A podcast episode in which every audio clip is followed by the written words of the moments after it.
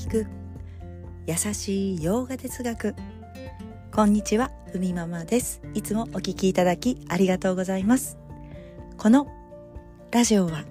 耳で洋画哲学を聞いて日常に生かしていこうというラジオです。はいということで今日はちょっと音声が違うかもしれませんがちょっとねパソコンの調子のせいなのか一回収録した音声がアップできずにおりまして直接スマホから今撮っていますのでちょっと音声が変わっているかもしれません。ということで今日のテーマに入っていきます。バガバットギーター11章今すべきことというテーマでお送りします。今すべきことズバリ心を育てていくことまあ、どういうことかということでもう少し詳しくお話ししていきます心を育てていく。これは自分という存在を見るそのための心を育てるということです。バガバットギーターでは登場人物のアルジュナが自然の摂理イーシュバラに姿形を変えたクリシュナの姿を見て恐れおののくとあまりにも恐ろしくて恐怖に感じました。自分自身が見たいと言ったのにもうお願いやめてと言ってそうアルジュナの気づきですね。自分自身はまだ受け止めることができなかったと。なんか気軽にクリシュナ友達だから お願い聞いてくれると思って。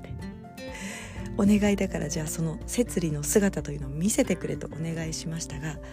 あの結局恐怖でちょっとクリシュナに「ごめんお願い戻って」って言ってね伝えたわけですね。落ち込んだわけですアルジュナは。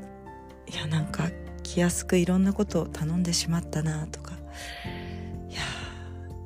まあドキドキしてるわけですよね。心が落ち着かないと。でもクリシュナは元の姿に戻りアルジュナを励まします。普通はなかなか見れないよと言ったように。それは聖典を唱えることでも苦行したことでも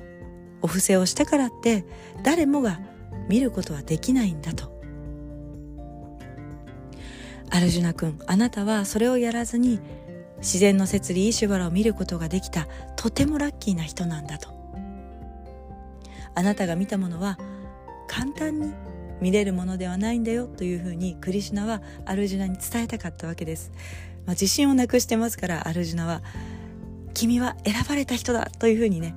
クリシュナは全力で励ましました。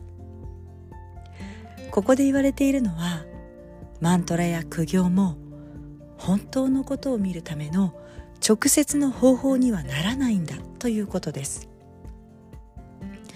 マントラを読み、えー、経典を読む。例えばお布施をしたりとか苦行とか行いも含めてこれは心を準備するためのものです。素直で誠実な心を育てていくための手段になるわけです。そしてそれは本当に自分が望むものを組み上げていく。気づくためですね。自分が今すべきことも含めて見出すために行いをしています。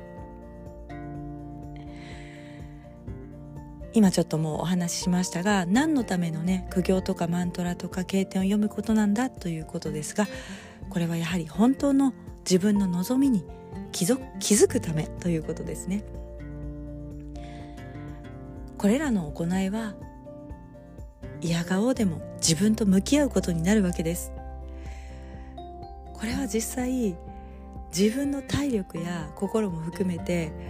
必要ですよね。マントラを読み続けるといったら体力も必要だしやはりそこに向かう気持ちも必要になってくると。お布施をすると言っても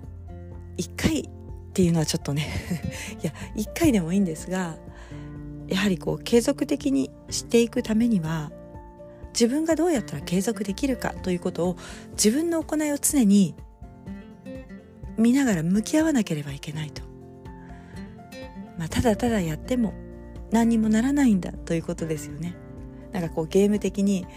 マントラ1000回やったぞはいクリアとかね。それじゃあちょっと違いますよということです。話がちょっとそれましたけれども結局は自分と向き合うために本当の望みに気づくために行いをしている。では本当に望むものって何でしょうか？今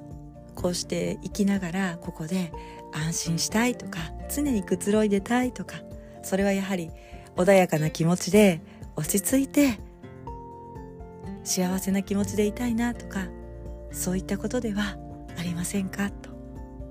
そこに気づいたらそのために知ろうとする切実な気持ちが必要だと。自分のありようを見ようとすること。アルジュナは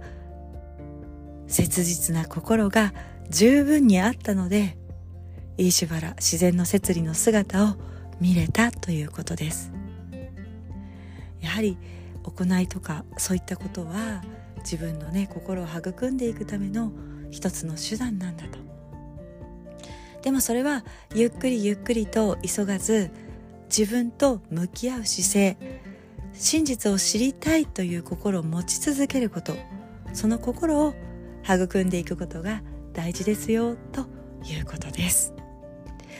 はい。ではちょっと私今日久しぶりのスマホで収録ということで途中で緊張して噛んでしまいましたけれども